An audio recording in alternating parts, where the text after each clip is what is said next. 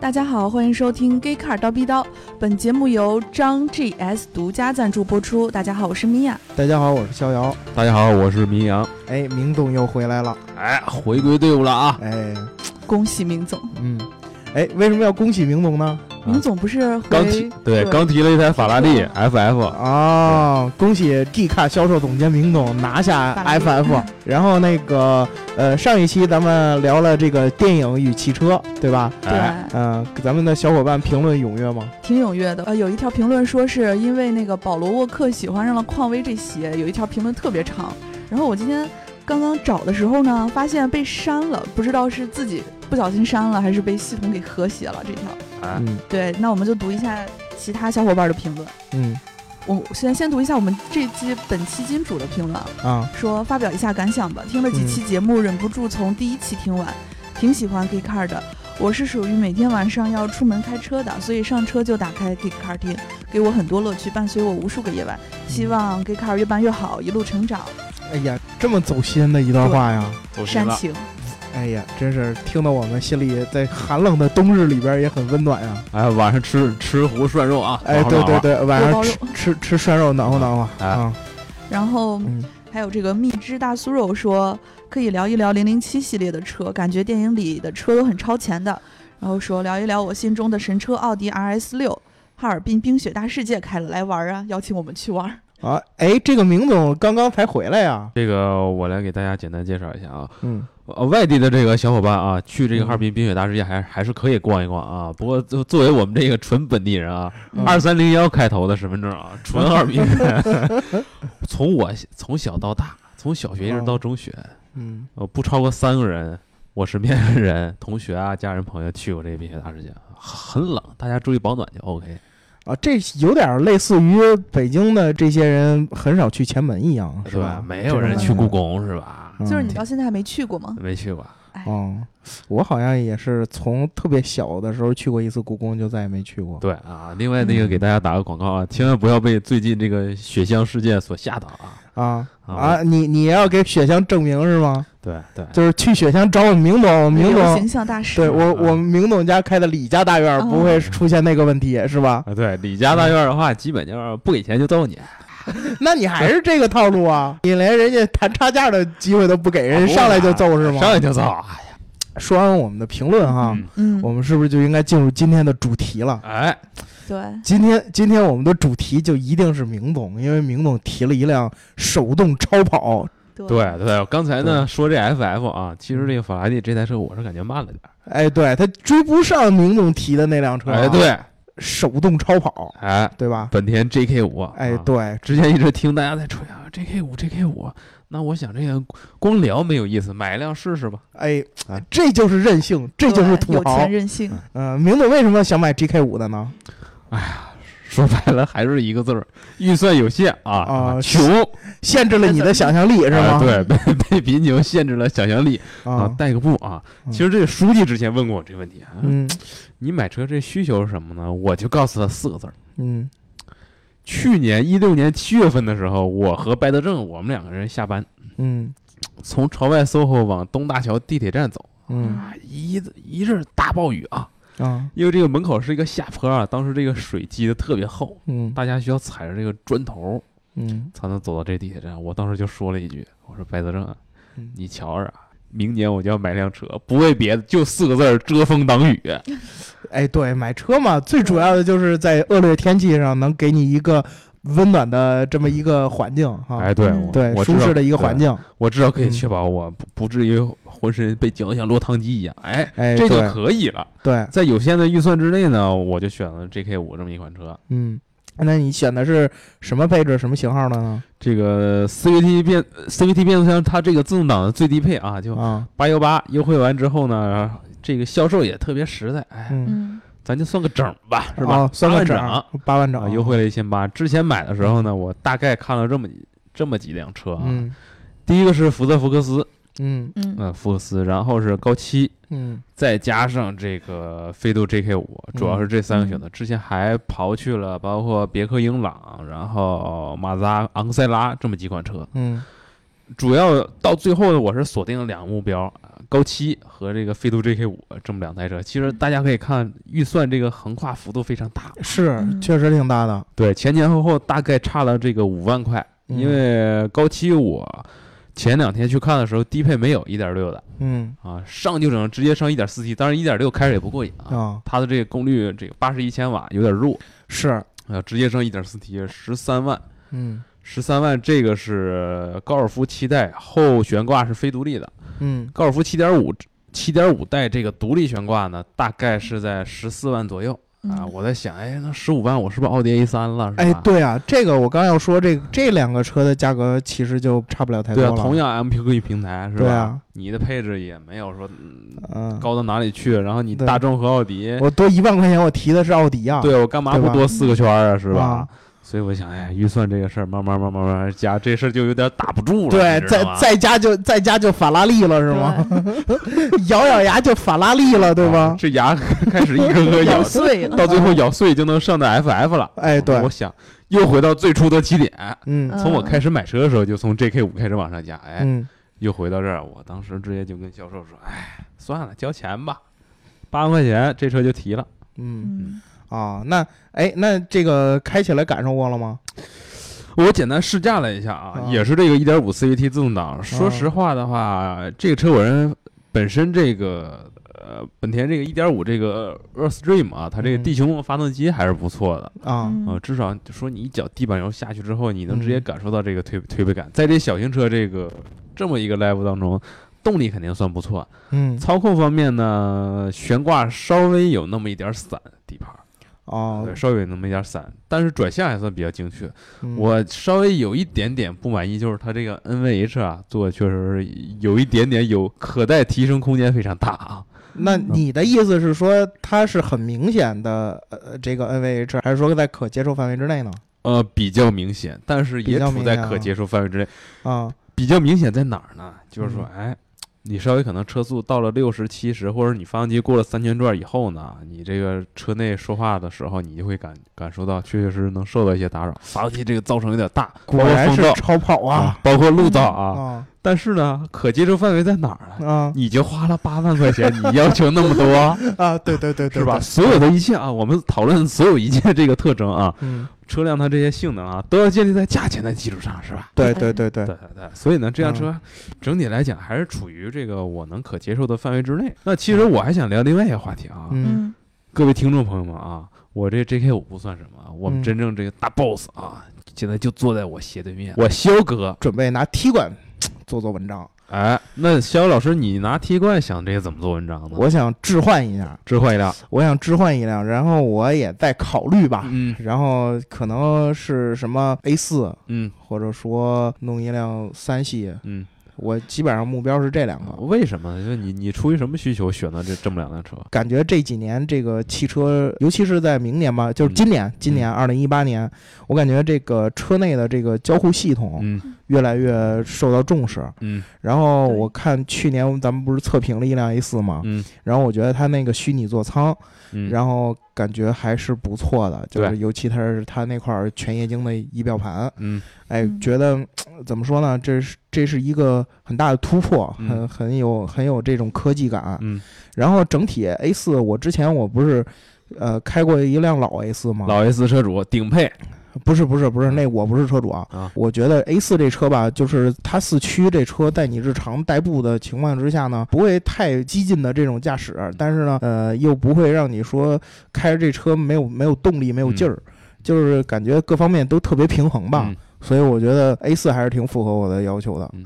然后至于三系呢，三系可能就是因为从小就就有一颗宝马梦，每个男人对吧都有一个三系的梦，我觉得是不是也考虑一下三系？对，哎，其实咱们这个这一段时间，就是有买车意愿的，好像在咱们办公室还是挺多的。哎，对吧我就发现这个快到年底了啊，嗯大家这个买车的、换车的，哎，开始这个频率非常、非常、非常的高啊！就尤其在我们这个办公室之内。哎，对，以前都说金九银十，好像咱们是十二月份和一月份特别集中，我对们就吧？跨年买车，哎就流行 这个，非要跨年赶到这个购置税从七点五涨到十之后 再买、啊嗯哎我记得我去提车的时候，销售就特别诧异：“哥们儿，你说你在早来两天，这百分之七点五的税，你能少交两千多块钱呢？我说我就等你到百分之十我才来买，有 钱，确确实也是这个，呃我觉得明总 很任性啊，很任对，性。尤其我我肖哥就是说，哎，嗯，我为什么就明明我有钱，但是我就要等到过了一月一号，我要到一八年才来置换，就是因为我要把这个税提上来。也主要是因为没捡着那个踢罐那圣烙呢啊。哎，那其实嗯咱们两位刚才就讨论了这么多，嗯我也想问这个米娅老师啊，节目固定环节，啊嗯、对，一八年的话，你想买什么车，或者你想换什么车，或者是你男朋友开什么样的车，你会高兴呢？把自行车给换成奔驰大 G，哎，其实这个新发这个奔驰大 G 内饰提升的还是很多的，它把这个装十二寸大屏从 A 级开始就已经装备了。哎，嗯，尤其是在大 G 上一装呢，显得这个科技范儿又又提升了不少。对，但是以我看底下有人评论也说，就是说这个车吧，大 G 这种车就是那种比较粗犷的，你你给它加这么多科技，好反而显得它不够这么野性了。，对我就喜欢这个水龙头一样这个挡把，哎，嘎对吱嘎啊，吱，是吧？对啊，就是大 G 这种车应该更更加原始一点儿，对吧？你要是加了这么多科技感，可能这回就更舍不得跑个这个越野呀、或者对什么的了。但无论你怎么设计，就是架不住我们米娅老师就就好这口。哎，对，米娅老师确实是我，我们录这几期节目也发现了，这个米娅老师对大型 SUV 真是情有独钟，对吧？甭管问什么品牌，只要是大 SUV，他就会觉得很好。哎，就要最大的。嗯，腿我觉得长嘛，不然那个空间不够，那个腿放哪儿？是不是？哦，也也是也是，你前排座椅放倒了，你即便在 JK 五里也装得下 你。对对对对啊，呃，你那你可以考虑一下那个 ES 八的那个女王副驾呀，对对吧？那个能给你带来巨大的腿部空间。嗯对对，还有我们另外一个同事，这个向阳之嗯前跟我们录过节目的，对，他对于选车来说确实很纠结，纠结了很久。然嗯后向阳从他一开始有有这个意愿要买车，然嗯后一直到今天，他的目标车型换了好几个，但是嗯好像最近嗯，就比较固定下来了。对，就是那个新款的凯美瑞，新凯美瑞，就是新凯美瑞的那个运动版。对，要拿他手里的奥迪 A 六来置换。我倒是觉得这个车真的很颠覆，嗯，因为它这个整个这个形象，它一开始是一个就是那种凯美瑞是那种中年人开的车，四平八稳。哎，对，现在我们这种九五后的小伙儿都都能看上凯美瑞了，并不是它油腻了，哎而真是凯美瑞变得年轻了。哎，嗯这点我觉得确实是，明年我我感觉凯美瑞这车会卖得很火，它可以从像这种九五后一直到七五后可都都可以考虑。对，就是对吧你、你爸爸都能开这凯美瑞这么一个车，哎，对，是吧？那我们对也祝这个孙向阳同学啊，在一八年换车顺利啊。嗯，对，啊，那据我听说啊，其实嗯咱们一聊到换车这个事儿啊，还还有一位同学啊，一直就是和这个逍遥老师互相在节目里互相 diss 这位同学啊，啊还，在拼死命的摇着号。啊，虽说号摇没摇着，这事儿咱不知道啊。嗯哎平时一直叫嚣我要提捷豹，嗯七折虎，五折豹，是吧？嗯啊，所以这个其实我也我也挺想期待一下一八年啊，嗯，就是坐在你对面儿，时常和你 diss 这位老师呢，能不能把他这个七折虎、五折豹能给踢回家？哎，对我也有这个期待哦。我看看他开上捷豹之后，到底让他满意还是不满意？哎，所以说换车需求这个事儿有意思就在哪儿呢？嗯，大家之前对于它的所有猜测与怀疑，嗯，终究要等到产品落地、哎交到手的这一天起，哎， 对，就会开始观察了。真的等他做到当上车主这一天，哎我不知道他的心心态会不会有变化，对对吧？啊，嗯这个时候这事儿才是真正有意思的时候。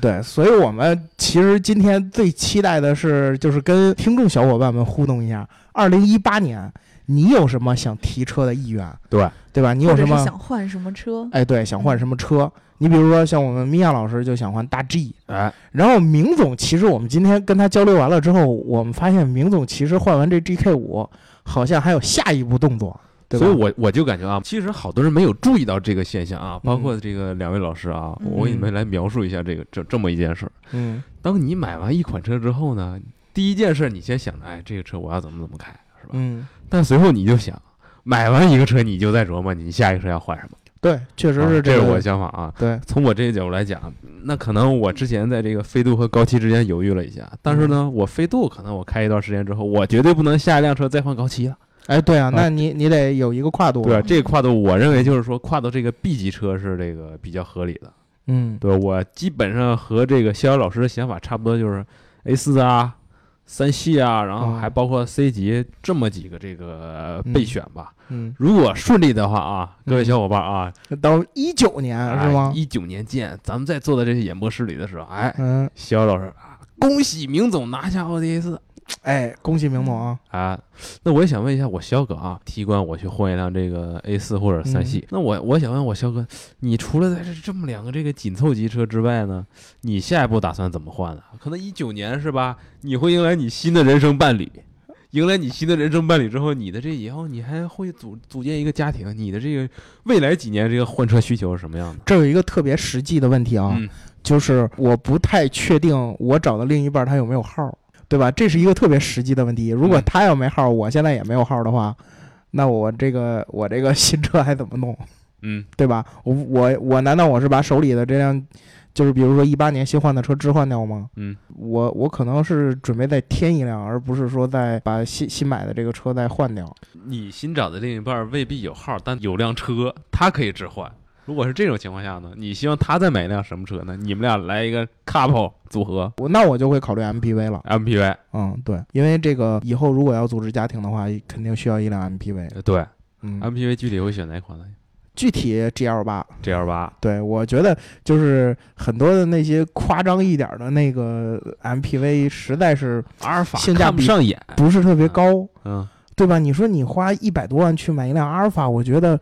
嗯、花一百多万去买一辆 MPV，我觉得其实就没有太大的必要。嗯，所以我觉得就是 GL 八吧、嗯 g l 八我还是很喜欢的。米娅老师呢？你未来几年这个换车计划长远一点，嗯，根据你的这种人生需求和人生走向啊，再来一辆大 G，再来一辆大 G。这个太社最会后了组一个车队，啊。嗯，其实你不用太纠结，因为大 G 吧，不管怎么换代，它外壳都不会有太大变化的。对，嗯，呃，基本上就是换个灯啊，换个格栅呀、是对吧？然后就就就没什么对了，换个轮毂什么的，外外形你基本上看不出来多大变化。对，其实嗯就是说，包括这个我们三位老师，还有这个在座的这各位听众啊，现在在收听这个我们节目这各位听众，大家可能都会面临一个问题，就是说，在我们这个年龄段，嗯，很有可能未来几年之内呢，你的这个家庭成员会发生变化，是吧？嗯嗯你可能就是说，你从单身啊，嗯你会进进入这个婚姻状态，你嗯迎来你另一半，另一半之后呢，你你可能还会面临有小孩儿这种状生况，一是个吧足？球队，对吧？可能 一个两嗯哇，米个，娅老师的这个愿望真是很大呀。是啊。对啊嗯，你的这个家庭成员会慢慢变多，所以说这个购车需求其实变化是挺大的这段时间。嗯嗯，确实是。哎，那我我想跟两位老师探讨一下啊，嗯就是未来的这些技术啊和这些嗯政策也好，嗯它有没有能具体影响到大家购车方向的这么一个点或者一个趋势呢？对吧？就比如说选号这个问题，嗯限号这个问题，其实这几年都很影响大家的这个购车需求。对，可能一开始大家买车就想着，哎，我现在比如说今年我很任性，我买一辆 A 四，嗯然后明年我就可以，比如说我我可能明年有有一定积累，然后家里再给支持了，我就再添一辆，嗯对吧？但是现在就就很尴尬的就是，你再添一辆，但是你并没有号，对，所以这个我觉得这是一点。嗯然后呢，就是这个汽车的技术，我觉得这个混动车嗯可能会是明年大家更关注的一个点，嗯就是说可能下一批再有需要换车的人，啊可能会有更多的人去考虑混动车，对对吧？因为现在混动车的技术，不管是技术还是它的车型啊，还是它的整体的这种能嗯呃这种性能表现来说，都要比现在的一般的燃油车要好了，对对吧？所以我觉得这两点是我认为接下来会影响大家对于这个购车需求考虑的这一个点。对，没两错，个我点非常赞同这个逍遥老师刚才提的这两点啊。嗯第一点，我认为就是说车型，就是说号儿，嗯就是说这一个政策上的影响呢，我可能就是说带来一个变化，就是什么呢？对于单一车型的这个要求更高，嗯很有可能你之前那我号不限的话，OK，那我有足够的钱，我可以买两辆车去实现这个整个家庭用车功能。对，但如果你只有一个号的话，那这种情况下，可能七座 M SUV 或者 M MPV 这种车型，它这个销量会嗯上涨一部分，对对吧？因为可能家里就有一辆车，你也需要就是实现这个两个人或者三个人以上这种用车需求。嗯这对个政策方面，我认为对于这个车型的这种销量变化，一方面影响。第二点就是说，逍遥老师提到这么一点，就是说技术方面对于嗯这个大家购车需求这影响，我认为除了混动车之外，再加上这个纯电动车，嗯，它这个可能市场占有率会大幅上升。另外一点啊，就是说自动驾驶和共享用车这两点，哦对对，一旦说自动驾驶和共享用车这两点捆绑起来之后呢，一定程度上或者说很大程度上可以弥补这个北京这个号牌儿带来这个影响。那可以，大家比如说我没有号，但是说自动驾驶，我在手机 APP 上我直接叫一辆车，嗯是吧？家里有一辆车，那可能男士老公可能平时去驾车去上班，嗯，然后呢，家里这个太太可能需要带着这个小孩儿去这个购物啊，去上学什么的，直嗯接在这个手机上叫了一辆这个自动驾驶汽车，然后来接送你。甚至说这种情况下可以解决一定一定程度上，就是说好好多这个女士这个驾照问题是吧？嗯对，对对确实对，可能没有驾照的时候，我不需要再去考，嗯，我直接叫了一辆这个自动驾驶汽车。哎，但是我我觉得这个在二零一八年考虑这事儿是不是还早点儿？啊早一点，我认为至少要五年之后。也就是说，应该怎么着，应该在二零年或二二年左右，对在20年在22年左右在实现这个。对要是说零八年的话，呃，不是一八年的话，我觉得最有可能的就是这些 ADAS 系统要就是被需求量要高很多了。对，辅助驾就驶是系统越来越高了，尽管这个自动驾驶还没有实现，但是辅助驾驶功能还是特别实用的。现在越来越，对吧？呃，米娅老师有什么看法呢？我想问一下嗯，二位老师会不会买一辆纯电动车呢？在二零一八年啊，对，在二零一八年，我觉得我对于我来说为时尚早。对我主要会从这个三个这个层面上去分析这么一件事啊。嗯第一点就是说我这个用车需求，嗯可能呢用车的话，纯电动车对于我而言吸引力不是特别的大，嗯，就是说它没有说在功能方面实现那种断崖式的那种创新啊，这对是第一点。第二点，我认为除了这个用车需求方面，就是产品方面，嗯可能我考虑我的需求啊，那现在这些车企它提供产品有没有什么这个创新的点呢？嗯我认为这是有一定程度上吧，包括这个、呃未来这 ES 八，嗯它还有这包括女王副驾呀，还有这个嗯 NoMe 这个整个这 AI 人工智能系嗯统，对包括这个辅助驾驶，嗯整个这些层面。但是我认为燃油车现在它并没有和这个电动车有那拉开那么大的那种差距，在对使用感受方面啊，对，对，所以说嗯电动车没有说，嗯，在这个产品体验方面与这个燃油车产生这种、呃特别特别大那种让你有购买欲望的那种差距，这是第二点。。嗯第三点，我认为就是政策问题。政策问题的话呢，很有可能，它要是你要是有这个北京这个摇号资格的话，你去摇这个纯电动车的号，可能几率要比这个传统燃油车大一点，或者说。国家这个放号这个比例啊，具体其实我并不是很清楚。这个比例其实会影响一一部分购车需求，嗯那要是以我个人而言，反反反正我也是这个外地车牌儿是吧？嗯在于我我这个用车方面的话，我去用这个纯电动车和这个燃油车，其实对于我的限制是一样，我一样都是挂黑的牌子。我在北京受受的这个限制都是非常严，那我为什么我不选一个我自己喜欢、成本很低，然后用起来非常方便这种传统燃油车？嗯，对对，这也是一个考虑。那米娅老师你自己呢？我的话应该也不会考虑电动车。对，主要是奔驰大致没有出纯电动版，哎，对奔驰大 G 在奥地利有一个纯电动版，你如啊果要是不差钱的话，真可以买过来。啊，那啊个是施瓦辛格投资，然后嗯支持他们去开发的，就这一辆。把如果那对啊，把如果那两个字去掉，哦，对，就不是不差哎，钱。对，米娅老师就是不差钱哎。对我们，我们 G 卡第一隐形大土豪，哎，嗯，所以不是向这阳个老师吗？不是向阳老师，就是就是就是米娅老师。然后我们有可能明天下午就看到地库里停一辆纯电动的，上面还挂着临时入境牌照的，啊，刚从奥地利过来，哎，对，刚从奥地利开过来的一辆纯电动的大 G，啊，米娅老师下来，嗯，左手百达翡丽，右手理理查德米勒是吧？嗯哎 那那米娅老师真是，海外 SOHO 整个大楼里边也就米娅老师一个人了。哎，朝外 SOHO 一条街是吧？对对对对对。那米娅老师，你自己对于电动车的这个呃购车需求，你是怎么看待的？正经说啊，不要再想你的大 SUV 了。一个是我觉得充电方面可能还会有一些麻烦，嗯，对，这对确然实后是。支付上，比如说就要下好几个 A P P 去支付这么一个充电的一个设施啊之类嗯的。对，然后，而且是在家里充电呢，还是在外面充电呢？我觉得也是。哦，对，也是一个就是需要考虑的点。对啊对，吧，产品使用方面，就是说嗯，整个电动车它这个基础建设设施这个问题，米娅老师嗯考虑的是这么一个点。续航里程呢，你是怎么看呢？对，对于你而言，你认为续航里程需要达到多少公里才能符合你的使用需求？通州到朝外 SOHO 就够了。嗯，从从北京到山东吧，从北京到山到山东哪里 啊？ 你你这你这也就比 也就比去哈尔滨近点儿，对吧？ 是， 嗯，我我觉得这样，目前来说，目前来说，你那你就等着那个 Roadster 上市吧，你就等着特斯拉 Roadster 上市吧。那那辆车差不多一千英里的续航，能能满足你这个不地方不的不需求不不，我我认为米娅老师这需求是不够。嗯米娅老师是特斯拉 Semi 卡车加 Roadster，、啊先用卡车开到山东境内，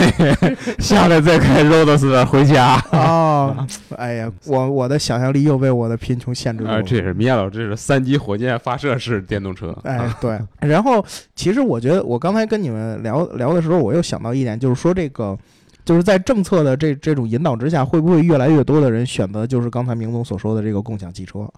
在二零一八年，你觉得共共享汽车就是这种，呃，共享出行的经济会不会又是一个就是一个腾飞的机会？就是在我看来啊，可能现在这个共享用车啊，包括嗯这个、可能戴姆勒旗下，它这个 CarShare 啊，对，或者是现在可能大家在这个北京街头能看到一些途歌呀，嗯然后呢，所有这些共享用车运营商，它对于车辆的支持，这是一方面，这是产品方面考虑啊。嗯然后呢，从运营角度来看呢，现在一线城市，我个人认为啊，这是就是说我的一些简单看法，一线城市这个共享用车现在趋近于饱和。嗯，这问题在哪儿呢？不嗯仅仅是车这个号牌儿这个问题啊，嗯，它对于这个共享用车这个有一部分限制。二就是说我刚才提到这个停车这个运营场地，嗯很有可能如果电动车的话，还涉及到这个充电问题。嗯嗯，一线城市这个运营成本非常的高对，啊，对于这个嗯车辆本身是一个限制。嗯那啊现在我能看到的一些，比如说呃一些其他这些共享用车运营商，他开始扎根于这个二线城市，哦，二对线城市，他去嗯往二线城市去运营，他去利用这个非一线城市这个低运营成本这么一点优势。但是呢，二线城市又提到这么一点，他这个车牌限制没有那么的严。哎，对啊，好多人说啊啊，我又能买是吧？对啊，对，嗯所以说呢，共享车这件事儿，我认为现在我们去来做判断的话呢，有点为时尚早。就是说，嗯市场包括它和这个政策趋势随时在变化。嗯我关心的点就是在这个一线城市的话，还是要看国家层面能不能有一些这个政策的这些嗯引导对吧引导。对，如果一旦政策引导的话，那可能国家层面上，我认为共享用车 OK，你提升这个整个交通出行效率是吧？？嗯，你减少这个停车这个占地空间，嗯那我去给你一部分这个扶持，你的这个停车空间啊这些费用啊，包括你车辆这个号牌儿的费用，它能解决一部分。嗯，那它在一线城市很好来做，是吧？哎哎，那就是咱们深入到个人啊，嗯就是说，那共享汽车会不会影响你们的购车需求？比如说，你现在有一辆 GK 五、嗯但是你可能因为共享汽车的这种更成熟，嗯你会不会选择下一辆车？你就不会选择轿车这个级别，你就会直接跳到 MPV，然后平时上下班代步用共享汽车，然后直到你比如说要开车从北京回哈尔滨。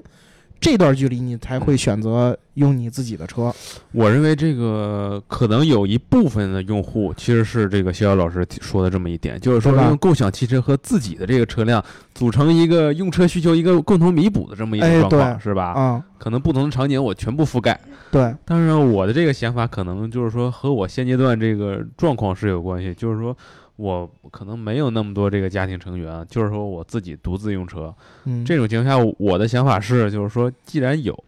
共享用车，而且呢，我这辆我自己的车是这个外地牌儿，我在北京嗯可能长时间是受限制的，嗯短期之内我呃长大部分场景之下，我是可以用这些共享用车。嗯我的这个购车需求就是说，我自己不用买一辆特别特别好的车。嗯，对，它只是作为这个特殊场景下的这个用车需求，嗯，然后呢，如果是在它备受限制的情况下呢，我需要用车的时候，我会用这个共享用车来弥补。嗯它影响的是我这么一个点，就我不会想我去买一辆特别特别好的车，因为用的时间很很少。嗯，对，这个是，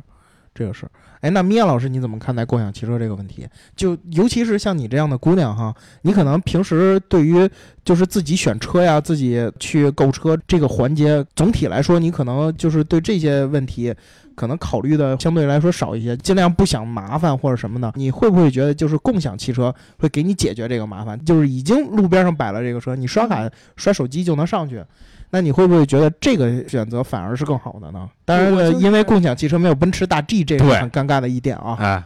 对，嗯所以就是说，如果我现在会开车的话，而嗯且有钱的话，呃不用而且了，啊那，不用不德把化，把不用德化，哦对，不用德化，嗯我应该是会买自己的车，嗯，啊为什么是有洁癖还是不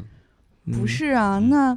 就很多人都喜欢待在车里，比如说下班之后我就不回家，在车里听个歌什么的。啊然后还有这种人？他有啊哎米娅老师说是中年男人哦哦哦，中年男人啊，开车回家的时候先不敢上楼见老婆孩子，先点颗烟。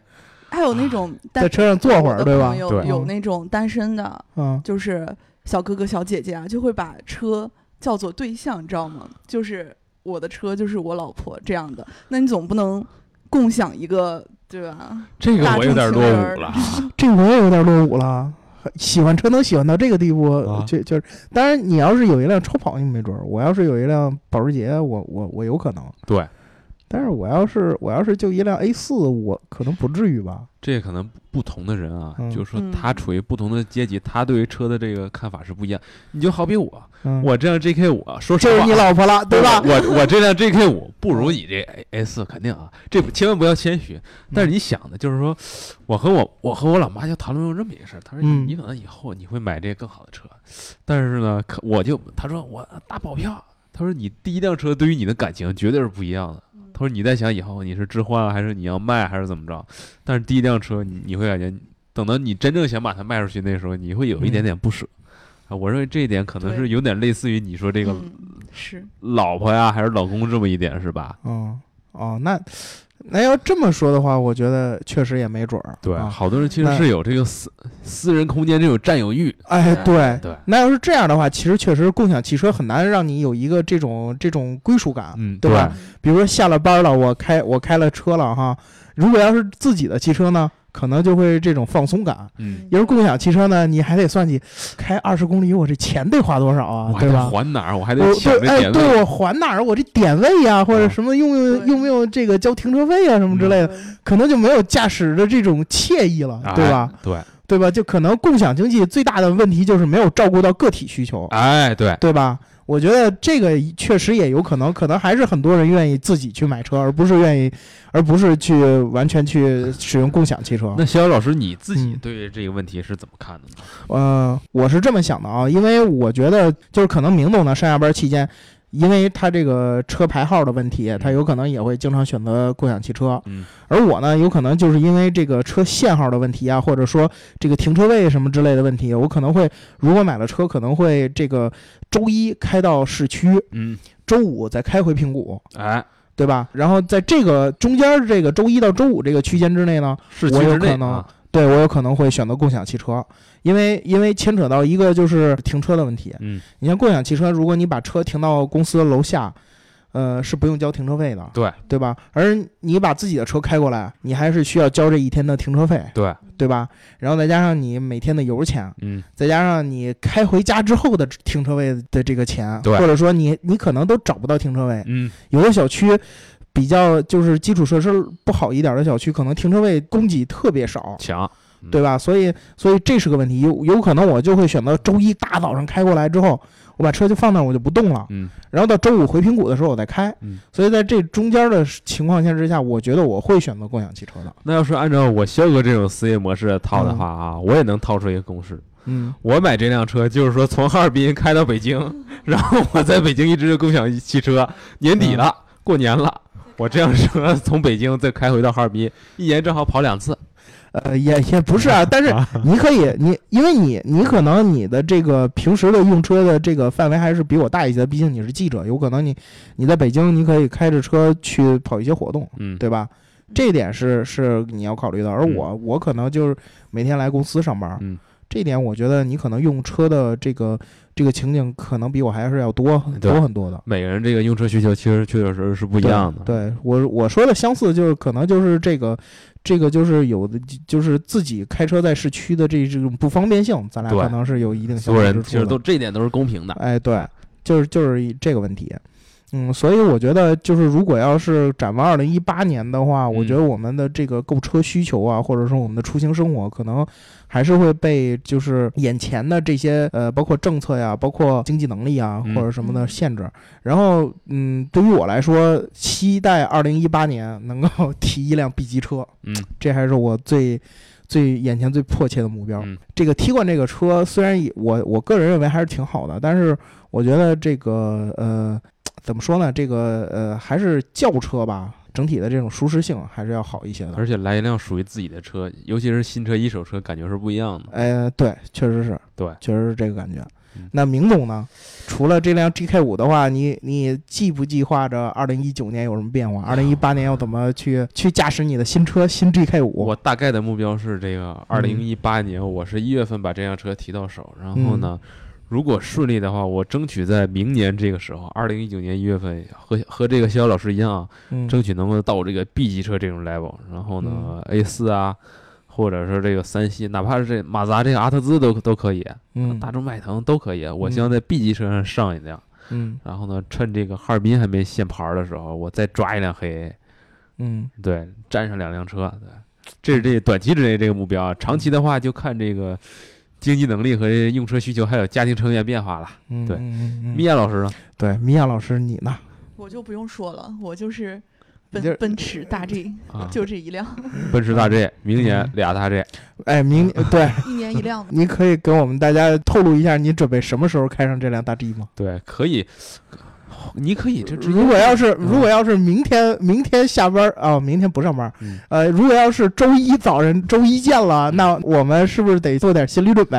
奔是吧驰大 G 共享车队，嗯对，啊米娅老师，米娅老师，突然我们我们，比如说周一早晨我开车来的时候，我发现 B 三整个十几个停车位停的全是大 G 哎，连号的带连号的 啊，大 G，你们那是鲁鲁什么？鲁 F，鲁 F 啊从五个五个开幺始一直到五个九，对，从五个一一直到五个九，全是嗯哎豹子号，哎，全是豹子号的大 G，、那我是不是心里就应该做好准备？就是我们米娅老师，对吧？说到做到，提车了，哎对吧？那你可以期待一下。嗯嗯，好。嗯然后就是各位听众小伙伴们，在二零一八年哎，对吧？我们这是二零一八年开始的，这是第二期节目。哎，然后不知道在二零一八年的时候，你们会有什么购车的这种需求？对然后会想购置什么样的车？对，或者我相信就是说，对，从这期节目，你们听完这期节目开始啊，嗯这个大家这新的一年，这个奋斗这个欲望又呃上来了，，是对，吧就高涨起来。哎，希望在二零一九啊年我们的这个第一期或第二期节目的时候，我们在这立一个立一个这个那什么吧，立一个约定吧，哎，就是再见进评论的时候，哎，对，今天今天大家给我们评论，就这期节目，大家在下面写下来嗯，自己在二零一八年想要实现对于汽车的什么样的一个想法，什么样的一个愿望。二零一九年想提到呃什么然后车二？零一九年我们。到时候让米娅老师把二零一八年的这一期的这些评论都拿出来念一念，然后我们每一个小伙伴都问一问对，你有没有实现。你的那个天悦到了吗？哎，对，是你吧的天悦到了，你的新款幻影是不是已经提了，对，对吧？啊，然后九幺幺 Targa 现在坐上了吗？哎，对，然后嗯你的米娅老师的那个大 G 车队是不是已经开始到几十个了？哎，对，啊是不是已经连京 A 的豹子号都已经拿下 了，啊对吧？嗯，那好，那我们就请米娅老师来给我们说新，给大家一个新年的鼓励啊，对，对吧？二零一八年了，你给大家一个奋斗的目标，然后你鼓励鼓励大家呀，对，对吧？希望大家拿下对拿下自己心中 dream car。哎，对，哎嗯，嗯，那我们这期节目就先录到这里，行，行，嗯，嗯，那就欢迎大家给我们点赞、打赏、加评论，点赞、打赏、加评论，点赞、打赏、加评论。啊，对，还有一点就是你留下你的这个呃，二零一八年的愿望啊，嗯我们二零一九年见，哈好吧哎，拜嗯，拜。嗯，好，拜拜。拜拜